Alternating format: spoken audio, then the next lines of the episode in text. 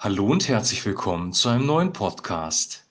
Ja, als allererstes möchte ich dir von ganzem Herzen ein frohes und gesegnetes neues Jahr wünschen. Gottes Frieden in 2022, seinen Schutz, seine Versorgung und die Leitung durch seinen guten Heiligen Geist und sein Wort. Das wünsche ich dir wirklich von ganzem Herzen für 2022. Ja, der erste Podcast in diesem Jahr. Eigentlich wäre ich ja geneigt dazu, mit der Jahreslosung einzufangen. Aber die Jahreslosung hast du bestimmt schon in der Predigt gehört oder hast sie selber gelesen. Auch ein sehr gewaltiger Vers, dass wenn wir zu Christus kommen, er uns nicht hinausstoßen wird. Aber ich finde, die Tageslosung von heute hat auch etwas sehr Wichtiges für das kommende Jahr. Und ich möchte die einfach lesen. Der Titel des heutigen Podcasts lautet Erleuchtete Augen des Herzens und den Text, den ich lesen möchte, ist aus Epheser 1, der Vers 18a. Epheser 1, 18a. Und er gebe euch erleuchtete Augen des Herzens, damit ihr erkennt, zu welcher Hoffnung ihr von ihm berufen seid. Und er gebe euch erleuchtete Augen des Herzens, damit ihr erkennt, zu welcher Hoffnung ihr von ihm berufen seid. Der Apostel Paulus wünscht hier der ähm, Gemeinde in Ephesus etwas, nämlich geöffnete Augen des Herzens. Und das könnte auch ein Wunsch für das neue Jahr sein, ein Wunsch ähm, für dich persönlich, für mich persönlich. Und deswegen habe ich diesen Vers ausgewählt. Und ähm, er ist wirklich sehr, sehr besonders. Erleuchtete Augen des Herzens, damit wir die Hoffnung erkennen, die wir von ihm bekommen haben. Also offensichtlich ist es so, dass wir die Hoffnung, die wir von Gott bekommen haben, die Perspektive für die Zukunft, die Sicherheit, die wir in ihm haben, das Bewusstsein, dass er unser Versorger ist, dass wir uns auf ihn verlassen können, auch in schwierigen Zeiten. Offensichtlich ist es so, dass das nicht automatisch kommt und dass wir das nicht automatisch sehen. Unser Gott ist ein unsichtbarer Gott und wir erkennen ihn in dem Wort Gottes in der Bibel, aber auch die Bibel muss uns beleuchtet werden vom Heiligen Geist, weil sonst verstehen wir nicht, was dort geschrieben ist. Die Bibel weist sehr oft darauf hin, dass wir Gott nicht aus eigener Kraft erkennen können, dass wir geöffnete Augen brauchen. Er hat den Propheten im Alten Testament die Augen geöffnet. Er hat ihnen Visionen gegeben, visuelle Eindrücke, damit sie ihn erkennen können. Er hat im Neuen Testament auch durch Erscheinungen, durch Bilder gesprochen. Jesus hat Gleichnisse gebraucht. Und diese Gleichnisse, so sagt er, können nur die verstehen, die geöffnete Augen des Herzens haben. Die anderen verstehen es nicht, aber ihr, die ihr meine Jünger seid, ihr versteht es, sage ich mal sinngemäß. Wir brauchen also geöffnete Augen des Herzens. Und diese geöffneten Augen des Herzens, die wünscht Paulus der Gemeinde in Ephesus. Ich wünsche euch auch oder dir auch geöffnete Augen des Herzens, damit du erkennst, zu welcher Hoffnung du von ihm berufen bist. Wir haben eine Hoffnung, wir haben eine Perspektive und Hoffnung braucht man in einer orientierungslosen Zeit, in einer Zeit von Chaos und von Durcheinander.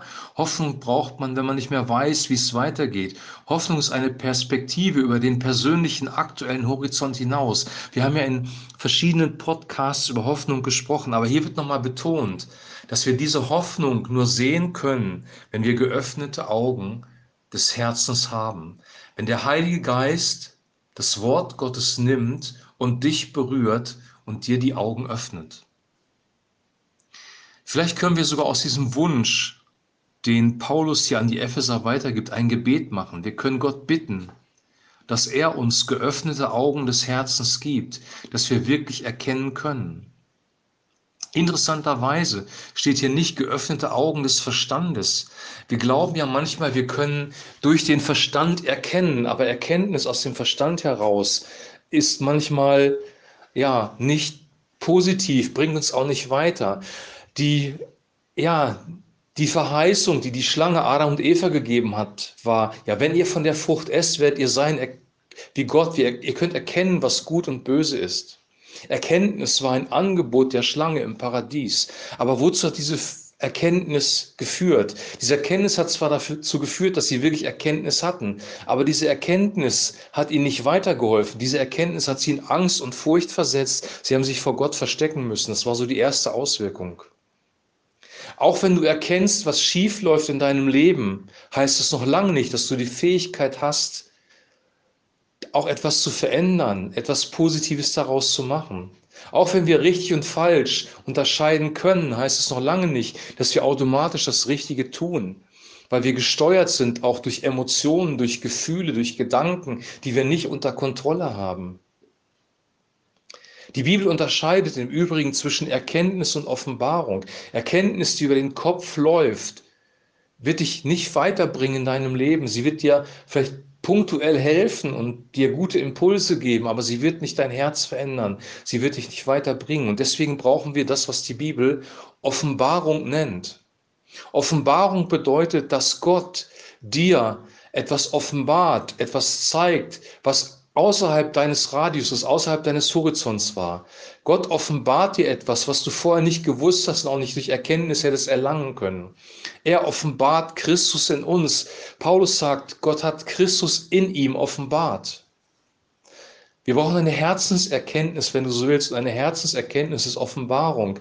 Gott zu erkennen im Herzen ist etwas anderes, als intellektuell festzustellen, ja, es muss irgendwie einen Schöpfer geben, weil die Schöpfung ist doch strukturiert aufgebaut. Offenbarung führt in eine persönliche Beziehung hinein. Offenbarung führt in Vertrauen der Person gegenüber hinein. Du kannst über eine Person vieles hören.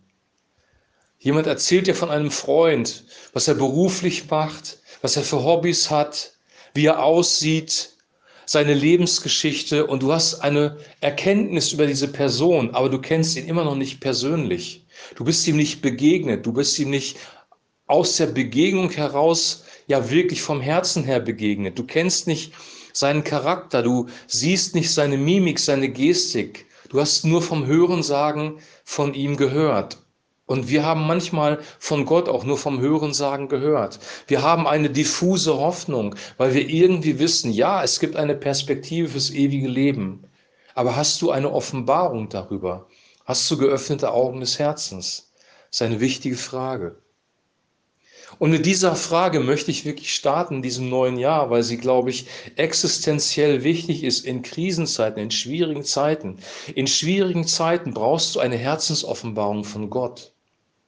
Und diese Herzensoffenbarung, die wünsche ich dir von ganzem Herzen und die wünsche ich auch mir selber, weil wir brauchen immer wieder neue, frische, erweiterte Offenbarungen von Gott. Wir erkennen stückweise, aber unsere Offenbarungserkenntnis kann zunehmen. Und ich möchte dir als Hausaufgabe mitgeben oder als Rat besser gesagt, probier dieses Gebet aus. Bitte Gott, dass er dir dein Herz öffnet, dass er dir geöffnete Augen des Herzens gibt, dass du ihn erkennst, sein Wesen, sein Willen, seine Werte und seine Werke, dass du wirklich einen Blick auf ihn bekommst. Jesus muss seinem Paulus erscheinen. Stephanus hat Christus gesehen im Himmel und konnte deswegen die Steinigung ertragen. Johannes hatte eine Offenbarung auf Patmos in der Verbannung von dem lebendigen Auferstandenen. Wir brauchen diese Offenbarung. Es kann in deinem Inneren sein, in deinem Herzen sein, es kann sein, dass du ihn physisch vor dir siehst. Das geschieht auch in der Bibel nicht so oft, aber die Offenbarung des Herzens, die sollen wir haben, denn das Gute an diesem Vers ist, Paulus wünscht das der gesamten Gemeinde. Er sagt nämlich, liebe Gemeinde in Ephesus, ich wünsche euch von ganzem Herzen eine Offenbarung des Herzens, geöffnete Augen des Herzens, damit ihr die Hoffnung erkennt, die von ihm, dem Gott der Hoffnung kommt. So viel für heute. Womit es morgen weitergeht, weiß ich noch nicht. Ich werde Gott bitten, mir das zu offenbaren. Wir wollen wirklich ja das haben, was Gott für uns hat. Diese Tageslosung hat mich aber sehr angesprochen. Deswegen wollte ich sie dir weitergeben. Ich wünsche dir jetzt einen super gesegneten Tag, einen guten Start in die Woche, einen guten Start in 2022. Und wir hören uns dann morgen wieder mit einem neuen Podcast. Und bis dahin ein herzliches Shalom.